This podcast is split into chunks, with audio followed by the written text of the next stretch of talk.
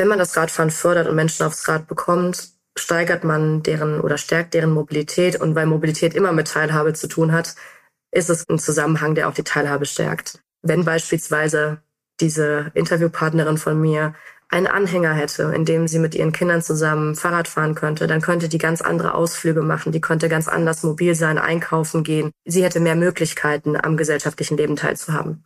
Und die zweite Sache ist, dass wir gerade gesamtgesellschaftlich in einer Verkehrswende sozusagen stecken. Und die Daten, die wir erheben zur Mobilität, zeigen, dass Menschen mit höherem Bildungsabschluss und höheren Einkünften mehr Rad fahren und Räder besitzen, zeigt ja, dass es ein Ungleichgewicht hat. Und wenn wir wollen, dass wir auch Menschen in Armut bei der Verkehrswende mitnehmen und diese Verkehrswende die nicht überrollt, dann müssen wir die Radförderung so machen, dass wir diese Menschen mitnehmen.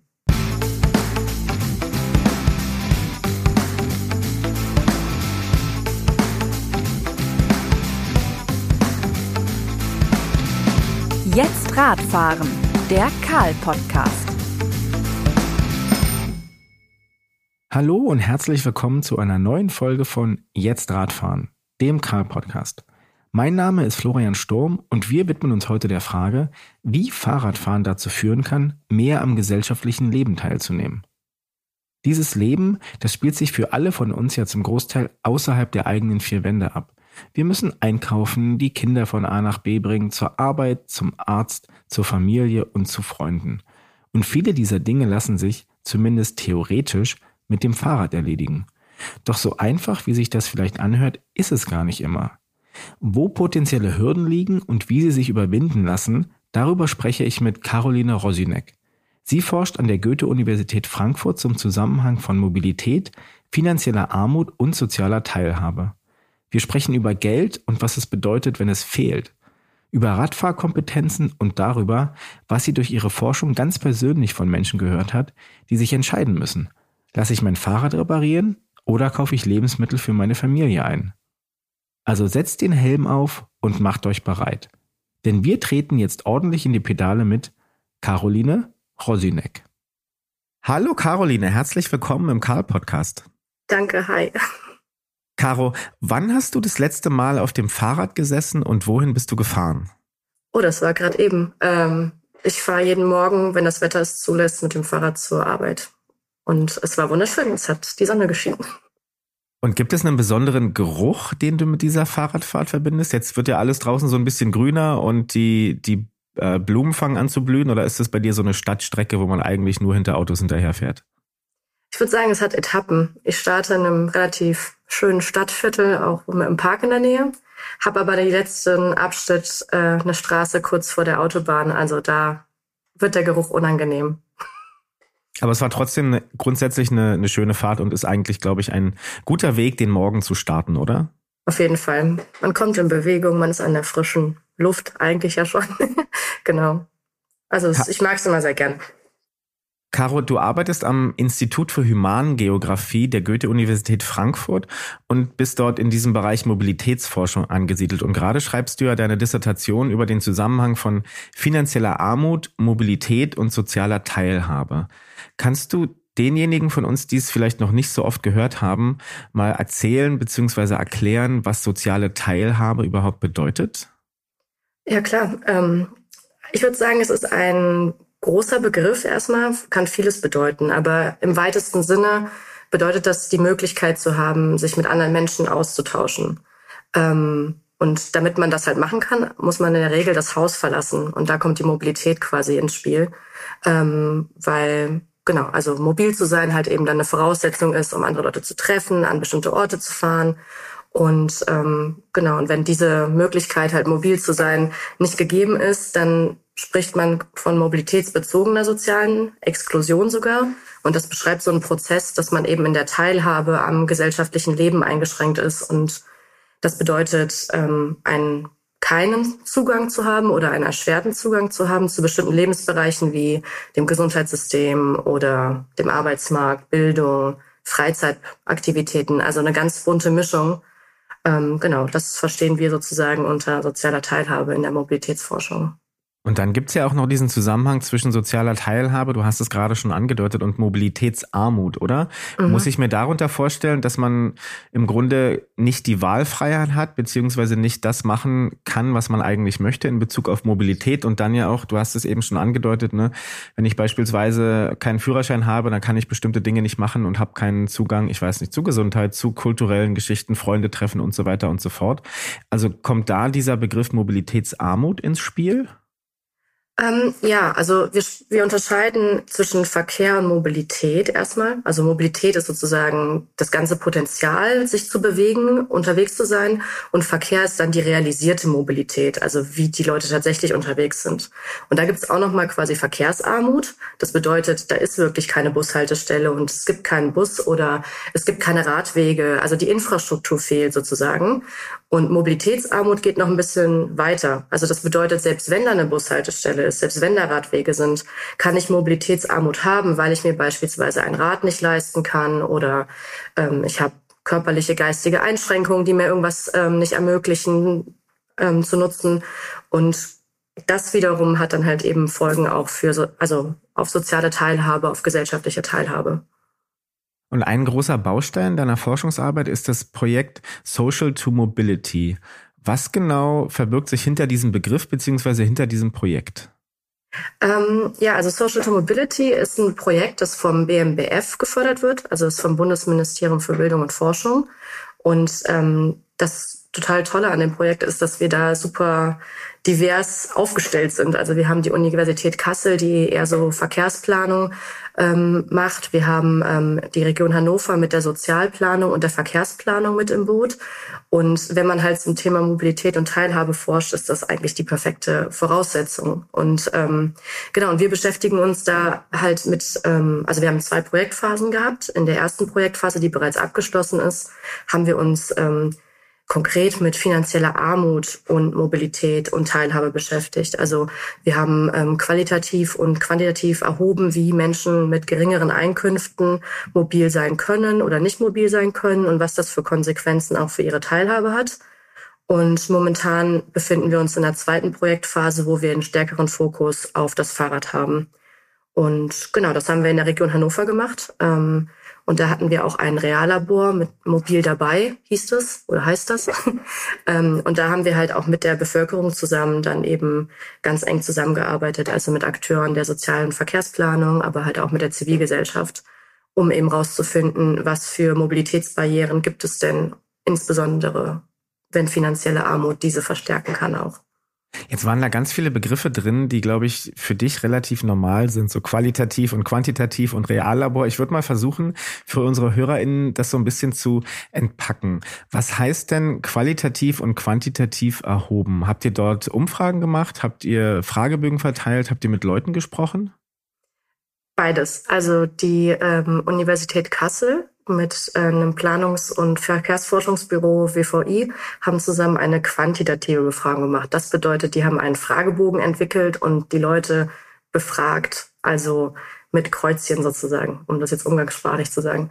Und äh, mein Part zusammen mit Professor Lanzendorf ähm, war halt eben qualitative Forschung, also qualitative Empirie zu machen. Und das bedeutet ähm, Interviews. Also ich habe mit Menschen gesprochen. Ich bin ähm, in der Region Hannover gewesen und habe halt ähm, mit Akteurinnen von, ja, also mit SozialplanerInnen und ja, mit Menschen, die halt eher mit, ähm, ja, mit Menschen zusammenarbeiten, die von finanzieller Armut gefährdet sein könnten und habe mit denen quasi gesprochen und habe gesagt, ich möchte gern mit den Personen sprechen, bei denen am Ende des Monats halt eben das Geld ein bisschen knapp sein könnte, um rauszufinden, was für Herausforderungen die eigentlich haben, wenn sie mobil sein wollen.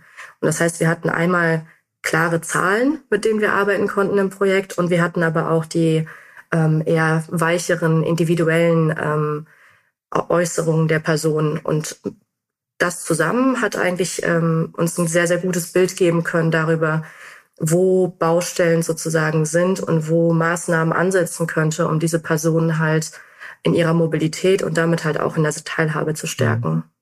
Lass uns mal zu diesen Maßnahmen ein bisschen später kommen und erst nochmal über diese Interviews sprechen, ähm, die du geführt hast, weil ich denke, das ist für oder kann für etliche Leute von uns auch ein ziemlicher Augenöffner sein, weil wir uns ja doch irgendwo in unserer eigenen Bubble bewegen und mit bestimmten Personengruppen ja überhaupt nicht oder sehr, sehr selten nur zu tun haben. Was ist dir dort gerade in puncto Mobilität und vielleicht auch Mobilität in Bezug auf das Fahrrad, was hast du da erfahren in deinen Interviews von den Leuten? Also Kernergebnis ist, dass die finanzielle Armut auf jeden Fall die äh, Mobilität und Teilhabe einschränkt. Also das war, ich habe mit älteren Menschen gesprochen und mit Ki äh, Haushalten mit Kindern, also quasi Kinderarmut und Altersarmut mir angeschaut. Und da finden halt ähm, ja Mobilitäts, also diese Mobilitäts eingeschränkt und die müssen auf jeden Fall auch äh, Abwägungsprozesse machen. Also das ist immer, das findet immer statt.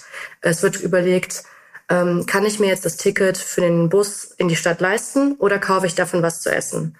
Ähm, Gehe ich mit den Kindern jetzt ähm, ins Schwimmbad und zahle dieses ÖPNV-Ticket oder reicht es auch aus, wenn wir auf dem Spielplatz nebenan gehen? Also es wird immer wieder abgewogen und es werden auch Sparstrategien angewandt, die dann zu Verzicht auch in anderen Lebensbereichen führen. Also beispielsweise erzählte mir eine alleinerziehende Mutter, dass sie manchmal nur 50 Euro in der Woche hat für Sprit und Essen und sie überlegen muss, wie sie das jetzt quasi macht. Und sie fährt dann ja nicht zum Spaß mit dem Auto in der Gegend rum, sondern sie benötigt das Auto, um zur Arbeit zu kommen und die Kinder in die Kita zu bringen.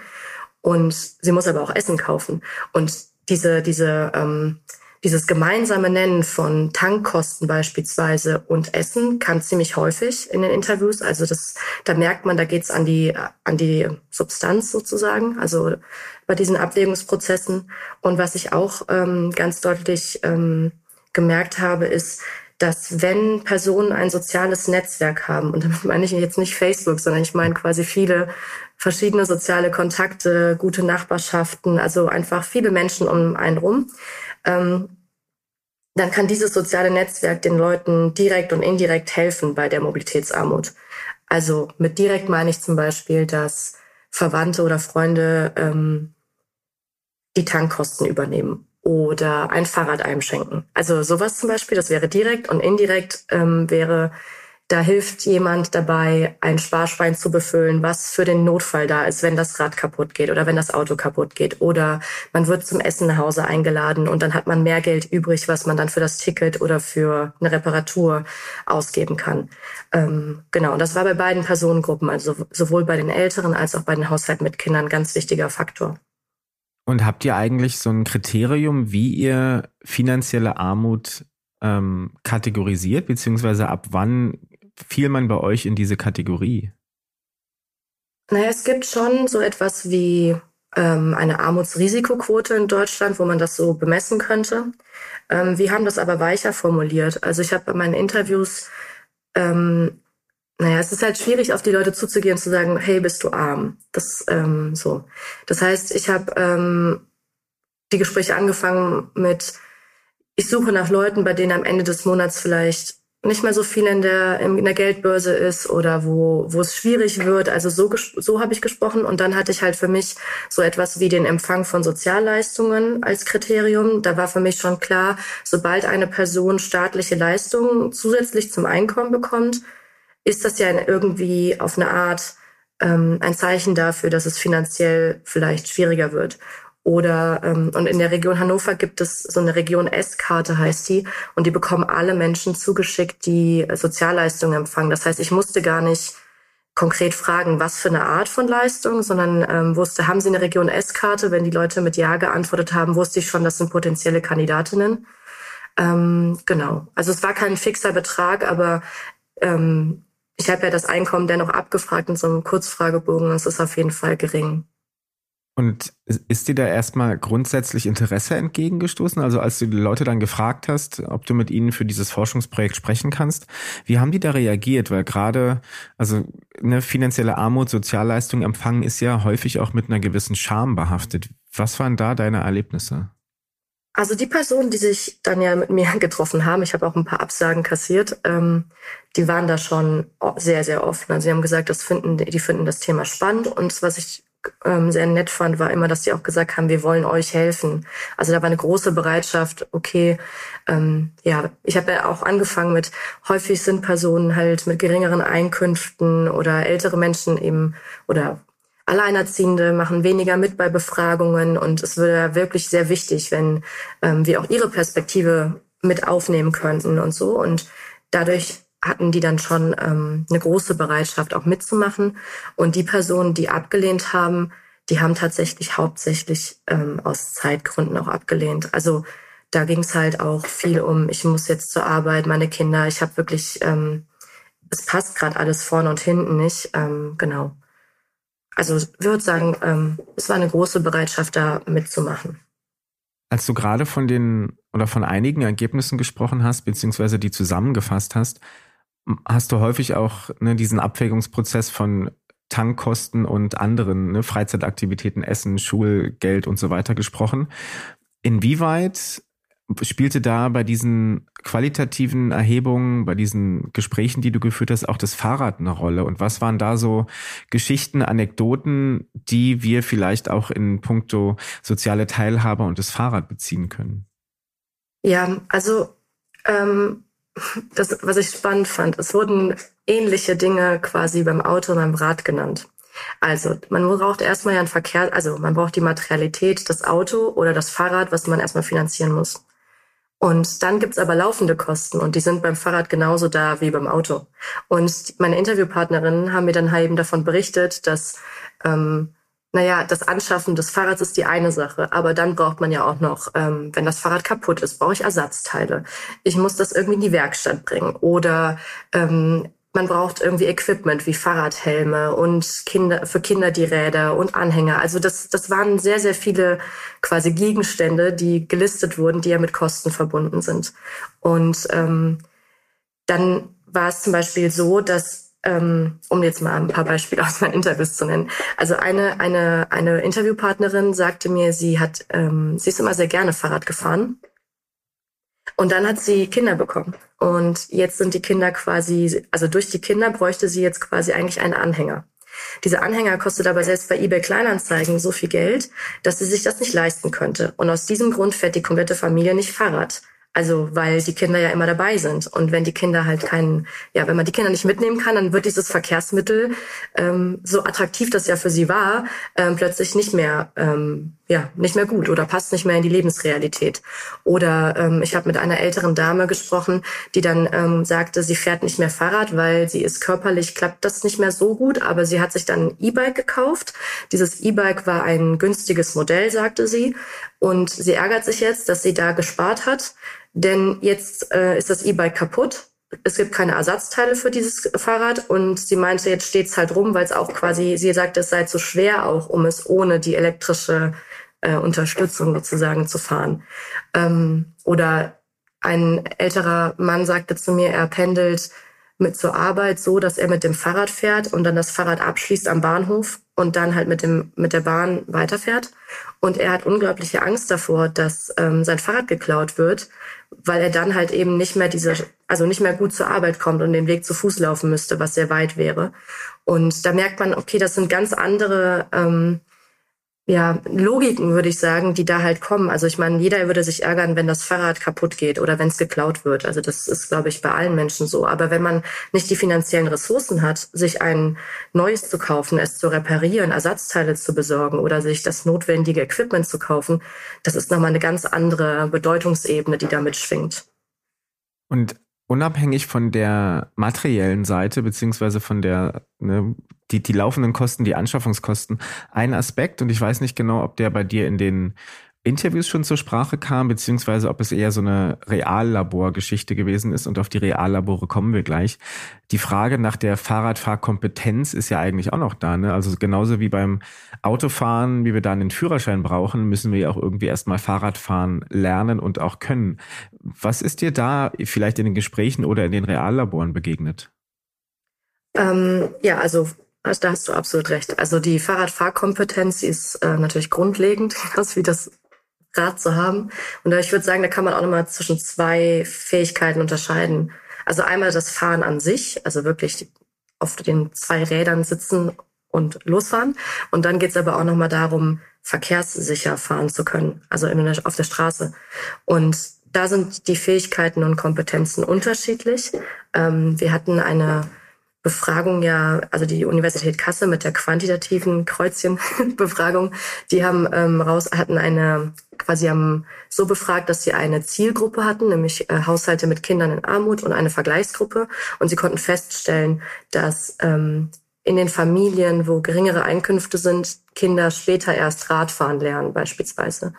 Oder in meinen Interviews hatte ich Personen, die entweder nicht Radfahren konnten, also die das nie gelernt haben und deswegen das Fahrrad komplett raus ist. Andere, die super gerne Rad gefahren sind, ihr Leben lang, aber altersbedingt beispielsweise sich nicht mehr sicher genug fühlen und es deswegen nicht mehr machen. Also die Radfahrfähigkeiten sind quasi ähm, unterschiedlich und es ist auf jeden Fall super sinnvoll, da Maßnahmen ganz speziell für bestimmte Bevölkerungsgruppen dann anzubieten. Also Kurse für Kinder, Kurse für Erwachsene, die noch nie Rad gefahren sind, Kurse für vielleicht auch Ältere, was für andere Möglichkeiten außer Zweiräder es gibt, ähm, wie man noch mobil sein kann. Und dann eben die Unterscheidung zwischen grundlegenden Fähigkeiten des Radfahrens und dann eben dieses ähm, Radfahren im Straßenverkehr. Dann auch so, naja, eher sowas wie ähm, das Radfahren in der Praxis ähm, ähm, ja, zu promoten. Also sowas wie gemeinsame Radausflüge oder ähm, ja, gemeinsame Wege zur Schule. Also dass man halt so ein bisschen dieses Fahren, Fahren im Alltag ähm, ja, mehr bewirbt. Und habt ihr auch festgestellt, wenn wir jetzt mal konkreter auf die Radfahrkompetenz bei Erwachsenen blicken, dass das auch einen geschlechterspezifischen Unterschied gibt? Also ich weiß das von einem anderen Beispiel. Ähm, ich habe eine lange Reportage gemacht über geflüchtete MusikerInnen aus Afghanistan, die jetzt in Portugal leben und äh, arbeiten und musizieren. Und dort ähm, ist es einfach kulturell bedingt, dass ne, beispielsweise Frauen nicht, ähm, nicht schwimmen können, weil es einfach nur den Männern vorbehalten war. Und ich könnte mir vorstellen, dass es bei geflüchteten Gruppen aus anderen Kulturkreisen mit dem Fahrrad, mit der Mobilität ganz, ganz ähnlich ist. Also es gibt, also im Kontext unseres Reallabors Mobil dabei gab es auch eben äh, extra Radlernkurse für Frauen und Migrantinnen. Also da ist die Nachfrage schon da. Ähm, und das hat eben dann den Hintergrund, dass den, also dass die Frauen halt quasi nicht früh, früh schon das Radfahren lernten. Wir hatten jetzt auch äh, im Projektkontext aber auch so die Frage, ist es denn tatsächlich, sind es tatsächlich nur die weiblichen Personen? Also gibt es nicht vielleicht auch erwachsene Männer, die vielleicht das Radfahren auch nicht können oder nicht ähm, sicher genug fahren, aber da gibt es vielleicht andere Barrieren, das zuzugeben? Also sowas wie Stolz oder ich habe doch hier mein Auto. Also das war zumindest eine Theorie, die wir aufgestellt haben, ähm, dass es ähm, ja, also dass es geschlechterspezifische Unterschiede gibt, ja, aber dass die halt auch bei den Männern quasi zu Barrieren führen können. Und auf jeden Fall sollte man, wenn man diese Kompetenzen Menschen quasi ja, also wenn man, wenn man Schulungen und Kurse anbietet, sollte man auf jeden Fall die bestimmten Bedürfnisse der Personen auf krass hochhängen und die Kurse ganz anders aufziehen. Und in dem Fahrradkurs für Frauen beispielsweise geht es ja auch viel dann um so einen Safe Space, also dass die, dass die Frauen unter sich sind und dass eben nicht ein gemischter eine gemischte, ähm, ein gemischter Fahrradlernkurs zum Beispiel angeboten wird. Das kann aber in einer anderen Gruppe ganz anders sein. Da fühlen sich die, also da kann ja das Sicherheitsempfinden oder die, dieses Wohlfühlen ganz anders ausfallen. Und ich denke mir oder könnte mir zumindest vorstellen, dass auch in diesen Schulungskursen, wo es jetzt nicht um die grundlegende Kompetenz geht, sondern vielleicht auch um dieses sichere Radfahren, dass das eventuell auch nochmal, ähm, ohne jetzt in Geschlechterklischees abdriften zu wollen, aber Fahrradfahren, Fahrradmobilität hat sehr, sehr viel auch mit Care-Work zu tun, ne? die Kinder irgendwie in die Kita bringen oder hier und da. Und das wird auch in unseren Kulturkreisen ja immer noch relativ häufig von, von Frauen übernommen. Ja, also ja, also sagen wir mal so, die Mobilitätsdaten zeigen schon deutlich, dass äh, quasi die Frauen komplexere Wegeketten haben. Und ähm, das ist auch bei allem Angleichen und so immer noch sichtbar in den Daten, ja. Und dieser Begriff Reallabor, der ist jetzt schon ein paar Mal gefallen. Was genau ist das? Wie funktioniert das? Und wie hilft es euch vielleicht auch, diese Lücken, diese Mobilitätsarmutsbarrieren abzubauen, gerade in Bezug aufs Fahrrad? Hm, naja, das, das Reallabor ist quasi ein Begriff, der, ja, also unser Reallabor kann man so verstehen, dass wir einen, einen räumlichen Rahmen erstmal hatten. Also wir wussten, wir machen das ja in der Region Hannover. Ähm, dann haben wir uns überlegt, wir wollen noch mal ein bisschen kleinräumiger werden und haben zuerst quasi die, die Stadt Ronnenberg im Umland der Region Hannover ausgewählt und haben dann eben unter dem Namen Mobil dabei ähm, verschiedene Akteurinnen, die vor Ort eben mit unserer Zielgruppe, nämlich Haushalt mit Kindern, die in Armut leben und Älteren, die in Armut leben, zusammenarbeiten. Und dieses ganze Dachkonzept, nenne ich das jetzt mal, eines Reallabors hat uns natürlich ähm, geholfen, die Leute abzuholen, dass wir sagen konnten, ja, wir mussten nicht sagen, wir machen jetzt ein Projekt zu und dann konkret XY, sondern wir haben gesagt, wir machen, wir haben hier ein Reallabor, hier können wir experimentieren, hier können wir ausprobieren, hier können wir alle mitnehmen und sind so auf die einzelnen Akteurinnen zugegangen und haben halt gesagt, wir forschen zur Mobilität und Teilhabe und wir sind an einer Zusammenarbeit interessiert.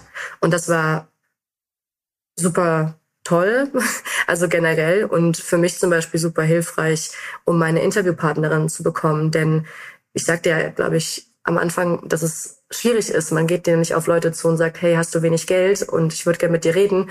Aber so habe ich halt dann zum Beispiel mit einer Schuldnerberaterin gesprochen oder war in der Kirche wo Mittagessen für einen Euro angeboten wurden. Ähm, oder wir haben eng mit dem Sozialberatungszentrum gearbeitet, mit Kindergärten. Also wir hatten eine bunte Mischung von verschiedenen Leuten, die halt in diesem Reallabor halt irgendwie mitgemacht haben.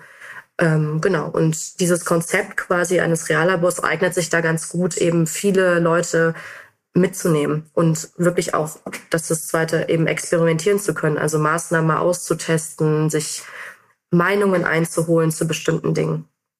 Und diese Maßnahmen, diese ganz praktischen Sachen, ich glaube, das macht es vielleicht auch nochmal so ein bisschen anschaulicher, wie dieser praktische Teil neben dieser Forschungsarbeit, die ihr dort leistet, aussieht. Äh, was beinhaltet dieser praktische Teil? Also du hast schon von, von Radlernkursen für Kinder, für Erwachsene gesprochen. Ähm, was ist da beispielsweise noch mit drin, um für euch zu herauszufinden, welche Maßnahmen wie greifen können? Mm, also wir hatten beispielsweise ähm, mit einem Familienzentrum in Ronnenberg eine Kooperation und die haben dann Ver äh, Verkehrsnachmittage, haben sie sie genannt, ähm, gemacht. Und das war dann so, dass die, die hatten verschiedene Räder dort, also an diesem Nachmittag. Da war auch jemand vom ADFC da und hat so Fahrradchecks gemacht, also wie sicher ist ihr Fahrrad als Angebot. Und Menschen konnten dort hinkommen und austesten, wie man, wie es sich fährt mit einem Fahrradanhänger, wo Kinder Platz nehmen dürfen oder wie man einen Kindersitz richtig macht oder welche unterschiedlichen Kindersitze es gibt. Und das war erstmal zum Testen, also sowas wie erstmal austesten, bevor man es kauft. Und gleichzeitig gab es aber auch die Möglichkeit, sich die Dinge halt im Familienzentrum auszuleihen für äh, einige Zeit.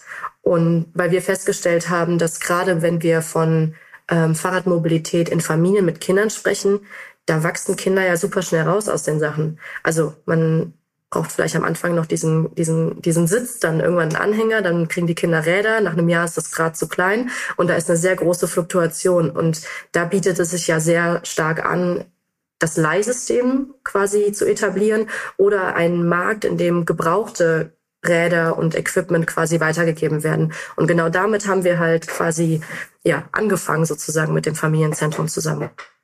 Und hat auch die, die Hilfe zur Selbsthilfe so ein bisschen eine Rolle gespielt? Also bei uns hier in Leipzig, wo ich wohne, da gibt's auch äh, vier Ecken weiter eine, eine Fahrradwerkstatt, in der man quasi selber mithelfen und, äh, und selber anpacken kann. Habt ihr sowas auch probiert, um die Leute auch in diese Selbstermächtigung, Selbstwirksamkeit zu bringen?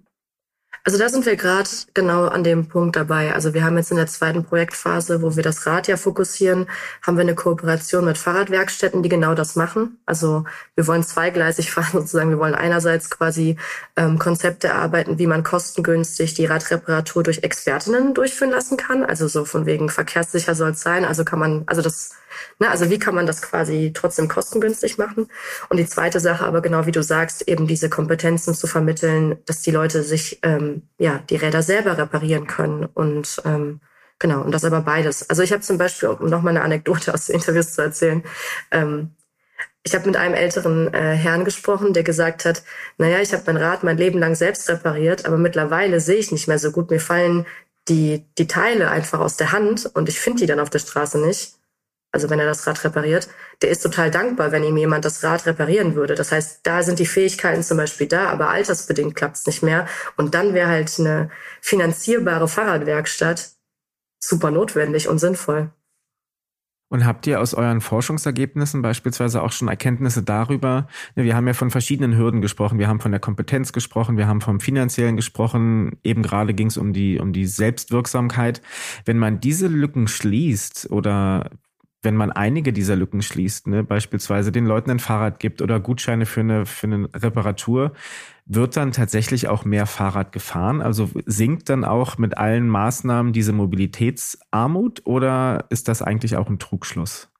Also ich glaube nicht, dass wenn wir alle Menschen zum Radfahren bringen würden, ähm, dass dann alle Probleme gelöst sind. Ähm, es gibt andere Barrieren. Also ne, sowas wie die Strecke ist einfach, also simpel, die Strecke ist zu weit. Also selbst wenn ich jemanden einen Rat gebe und alle Fähigkeiten sind da, die Person würde ja trotzdem nicht, sagen wir mal, 30 Kilometer zum Einkaufen fahren mit dem Fahrrad. Vielleicht ist es hügelig. Also es gibt andere Barrieren, wo man merkt, dass das muss Hand in Hand gehen mit anderen ähm, Verkehrsmitteln. Also Förderung von ÖPNV beispielsweise ist super wichtig für weitere Strecken. Ähm, nichtsdestotrotz bietet das Fahrrad halt das Potenzial, insbesondere für Menschen, die so, ich nenne das immer so erzwungenes Gehen. Also es gibt Personen, die, wenn sie in Armut leben, beispielsweise sich ein ÖPNV-Ticket nicht leisten können. Die haben beispielsweise, können nicht Rad fahren oder haben auch kein Fahrrad da so. Und das heißt, die haben einen Radius, in dem die sich bewegen, der nur fußläufig, also ganz klein ist. Und wenn man diesen Leuten quasi das Radfahren ähm, so attraktiv machen kann, also befähigen kann und so weiter, aber dann auch so attraktiv macht, dann ist das ein, das ist ein unglaublich größerer Aktionsradius, der plötzlich möglich ist und viel, viel mehr Möglichkeiten der Teilhabe an Freizeitaktivitäten, an Orten generell, die man besuchen kann. Und aus diesem Grund würde ich sagen, ist es schon wichtig, quasi das Fahrradfahren zu fördern, wenn man möchte, dass Menschen teilhaben, aber gleichzeitig muss man auf jeden Fall auch den ÖPNV ähm, krass ausbauen und ähm, günstig machen, damit die Menschen weitere Strecken mit dem ÖPNV zurücklegen können. Wie hast du denn eigentlich Fahrradfahren gelernt? Hast du da noch Erinnerungen dran?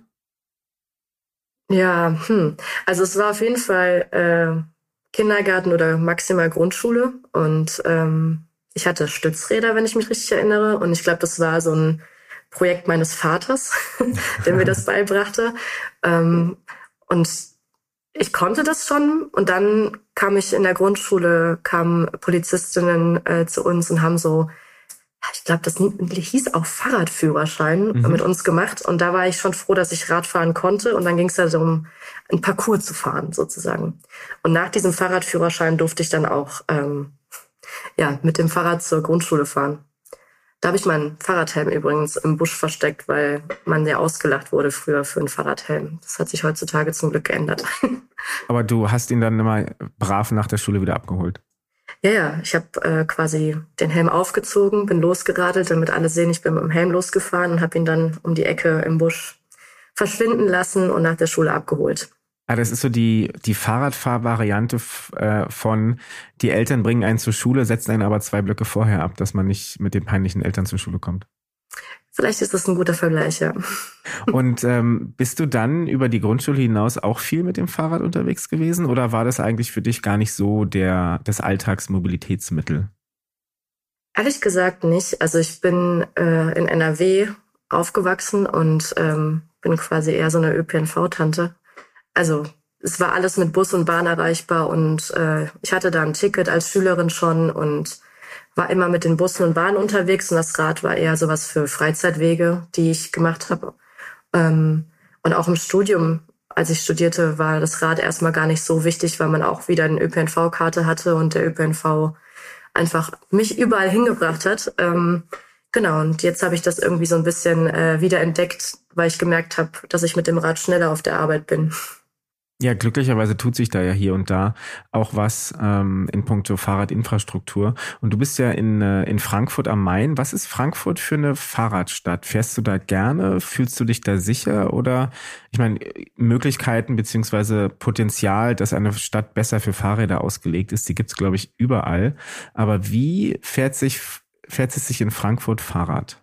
Mm, also ich würde sagen, es fährt sich immer, immer besser Fahrrad weil die Stadt Frankfurt unglaublich viel gerade macht. Also wir haben Fahrradstraßen, ähm, wir haben so bunte Radwege, mit denen man quasi direkt ganz sichtbar wird und da tut sich wirklich gerade unglaublich viel. Ähm, vor einigen Tagen war ja der Fahrradklimatest und da wurde auch nochmal hervorgehoben, dass Frankfurt sich gebessert hat und hochrutschte. Wie du sagtest, es ist noch ausbaufähig. Also die Gesamtnote ist, glaube ich, immer noch nicht super.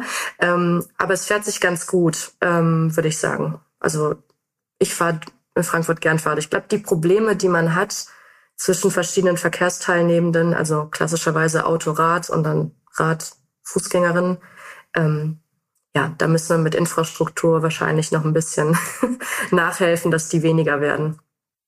Bevor wir jetzt auf die Zielgerade des Podcasts einbiegen, ähm, lass uns mal noch, zu, noch mal zurück zu deiner Forschung kommen. Wir haben es schon hier und da so ein bisschen angedeutet, aber ähm, wie kann denn Radverkehr die soziale Teilhabe von, von Leuten fördern? Ihr forscht ja da jetzt oder du konkret forscht da seit 2019 dran. Was sind so die grundlegenden Erkenntnisse, wie der Radverkehr die soziale Teilhabe von Menschen verbessern kann? Hm, ich würde sagen, das ähm, kann man mit zwei Punkten beantworten. Das eine ist quasi auf, eher auf so einer persönlichen Ebene der Person. Also das Radfahren, ähm, wenn man das Radfahren fördert und Menschen aufs Rad bekommt, steigert man deren oder stärkt deren Mobilität. Und weil Mobilität immer mit Teilhabe zu tun hat, ist es quasi ein Zusammenhang, der auch die Teilhabe steigt, äh, stärkt. Ähm, konkret würde das bedeuten, dass wenn beispielsweise diese Interviewpartnerin von mir einen Anhänger hätte, in dem sie mit ihren Kindern zusammen Fahrrad fahren könnte, dann könnte die ganz andere Ausflüge machen, die könnte ganz anders mobil sein, einkaufen gehen. Also ihr, also es würde sich alles ein bisschen ändern. Und sie, sie hätte mehr Möglichkeiten, am gesellschaftlichen Leben teilzuhaben. Und die zweite Sache ist, dass wir gerade gesamtgesellschaftlich ähm, in einer Verkehrswende sozusagen stecken oder die vollziehen möchten.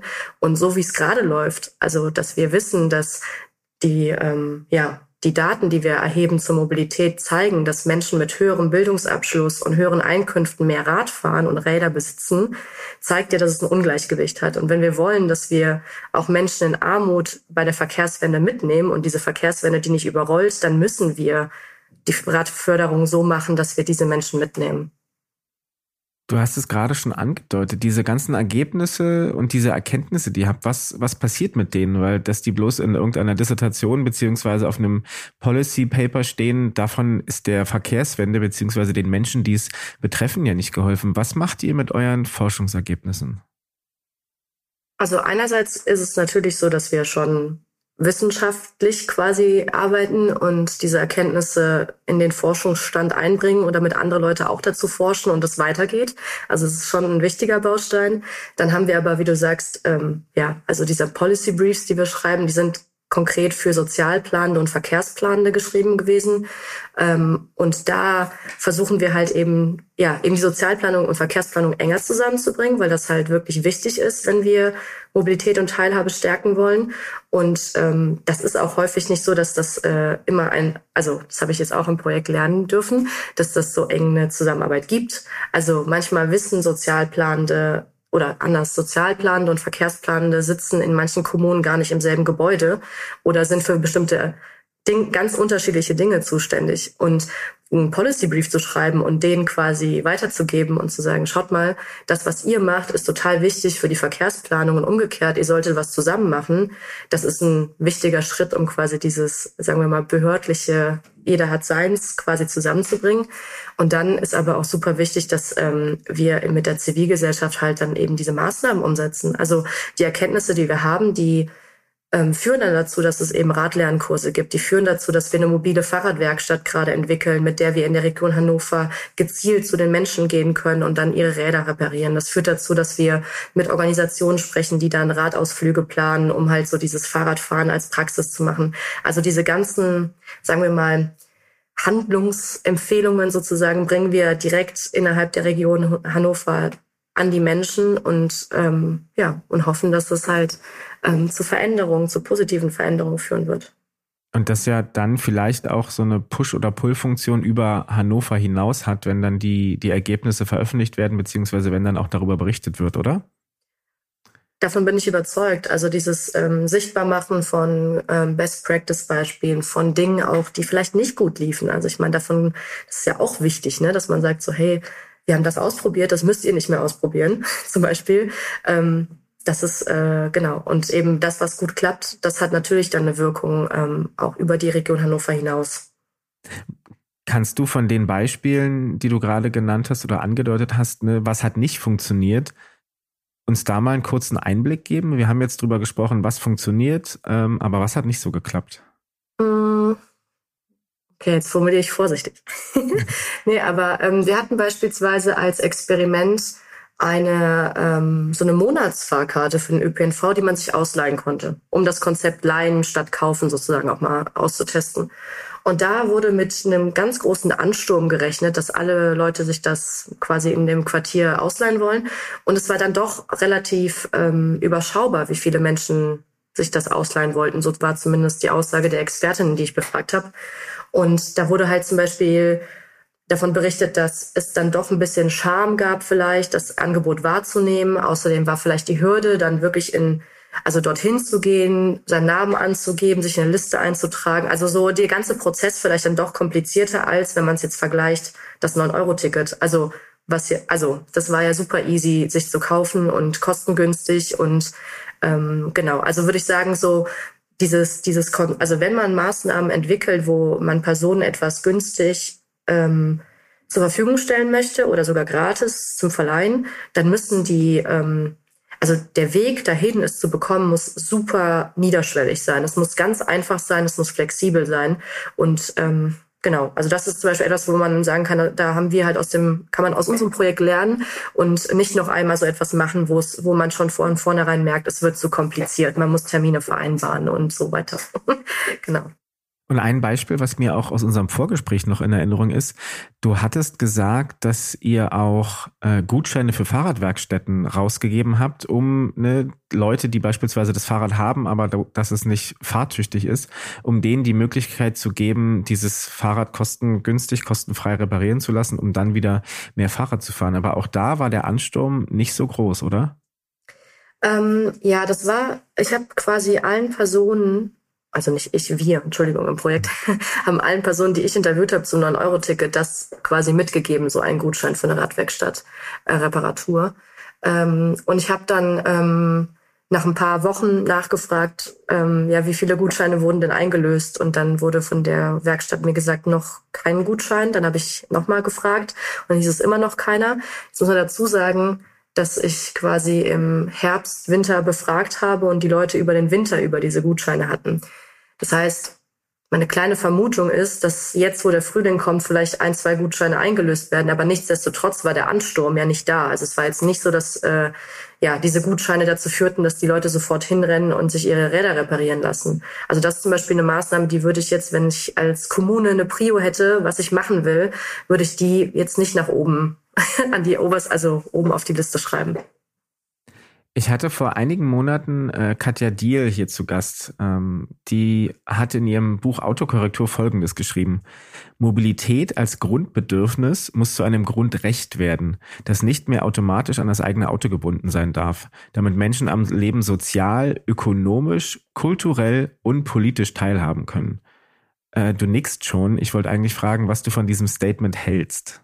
Ja, also das ist quasi sehr, sehr nah dran an den Definitionen, die es halt eben zu ja, Transport-Related Social Exclusion sozusagen gibt. Und ich stimme Katja Diel da zu. Also, und vielleicht würde ich das noch kurz an einem Beispiel deutlich machen. Ähm, wir haben super viele Dinge, die wir als Gesellschaft zusammen finanzieren. Also sowas wie Kitas oder wir haben Krankenkassen und Ämter, wo wir hingehen können.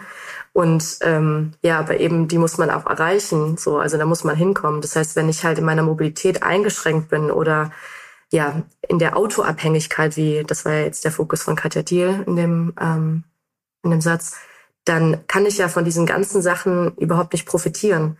Und deswegen ist halt eine ja eine Mobilität, die es allen ermöglicht, ähm, genau diese Daseinsvorsorge, Einrichtungen und am Leben teilzuhaben, ähm, ermöglicht super wichtig. Wie ist denn da eigentlich, vielleicht so als letzte Frage, bevor wir noch zu einer kleinen Halbsatzkategorie kommen, die einige HörerInnen vielleicht schon kennen, wie ist denn die Verzahnung von euch mit der, mit der Verkehrspolitik? Weil du hast auch durch deine Interviews, beziehungsweise ihr grundsätzlich auch durch die Forschung, ihr habt ja schon einen relativ guten Einblick, wie die Lebensrealitäten von den Leuten aussehen und was vielleicht auch an Maßnahmen in puncto Verkehrswende von der Politik beschlossen wird und geplant wird. Passen diese verkehrspolitischen Maßnahmen und diese realen Lebenssituationen von den Leuten, passen die aus deinen Augen gut zusammen oder ist da noch Spielraum nach oben? Also ich würde sagen, es gibt Spielraum nach oben. Also wir haben Wissen aus der Mobilitäts- und Verkehrsforschung wirklich schon viel. Und es gibt viele Erkenntnisse, die in die Verkehrspolitik einfließen könnten. Und da würde ich mir tatsächlich mehr wünschen, also dass da, dass da mehr drauf ja, gehört wird auf die Wissenschaft, auf die Erkenntnisse.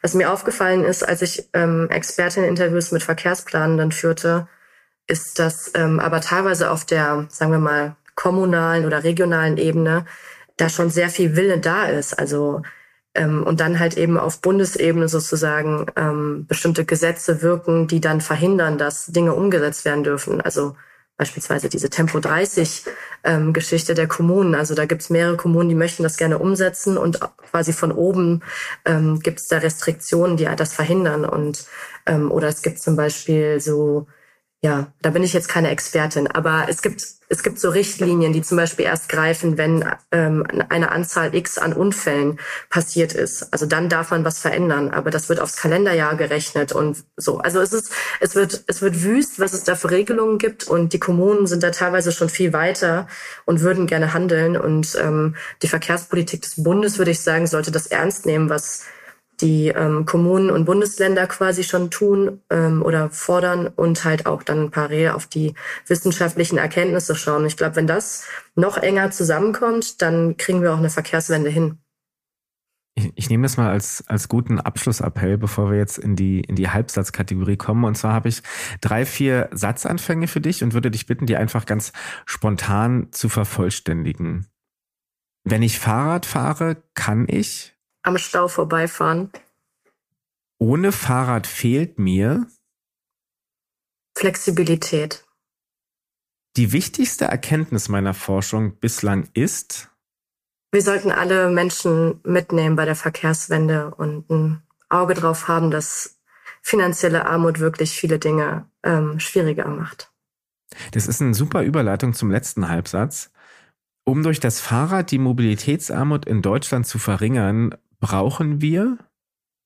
Eine Verkehrspolitik, die die Bedürfnisse aller ernst nimmt und den Verkehr genau, Verkehr und Mobilität genauso gestaltet, dass alle mobil sein können.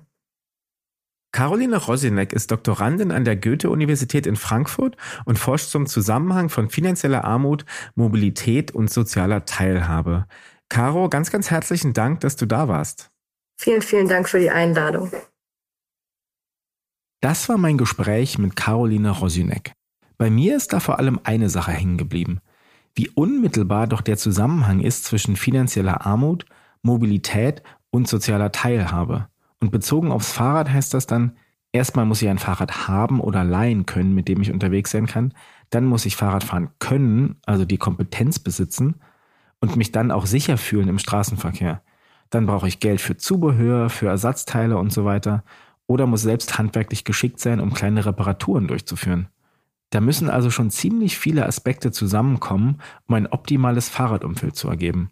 Und, wie hat es Caro so treffend beschrieben, dadurch den eigenen Aktionsradius zu erhöhen.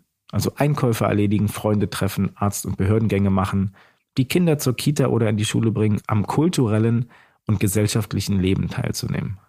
Die Maßnahmen, die im Reallabor des Projekts Social to Mobility, von dem Caro gesprochen hat, die dort ausprobiert werden, die scheinen ein guter Weg zu sein, um die Forschungsergebnisse in die Praxis zu übertragen. Denn das ist ja letztlich auch ein wichtiges Ziel, das Caro und ihre Kolleginnen verfolgen. Durch wissenschaftliche Studien und Experimente die Lebensrealität und den Mobilitätsalltag von möglichst vielen Menschen zu verbessern. Die Folge ist nun vorbei, aber der Podcast und das Magazin, die gehen ja weiter. Und wie gewohnt möchte ich jetzt auch dem Team danken, das hinter dem Karl-Magazin und diesem Podcast steht. Da wären Björn Gerteis, Georg Zeppin, Andrea Escher, Johannes Decker, Kirsten Brodersen, Sandra Brotbeck, Sven Damson, Ulrike Knorr und Maximilian Heinrich. Wo wir gerade bei der Wissenschaft sind, wusstet ihr eigentlich, dass Ende des 19. Jahrhunderts WissenschaftlerInnen und ÄrztInnen diskutiert haben, ob es das sogenannte Fahrradgesicht gibt? Die haben tatsächlich angenommen, dass der Fahrtwind das Gesicht dauerhaft verformen könnte. Inzwischen weiß die Wissenschaft und wissen wir alle, dass am Fahrradgesicht nichts dran ist. Obwohl wir da ja schon viel schneller fahren können als noch vor 140 Jahren.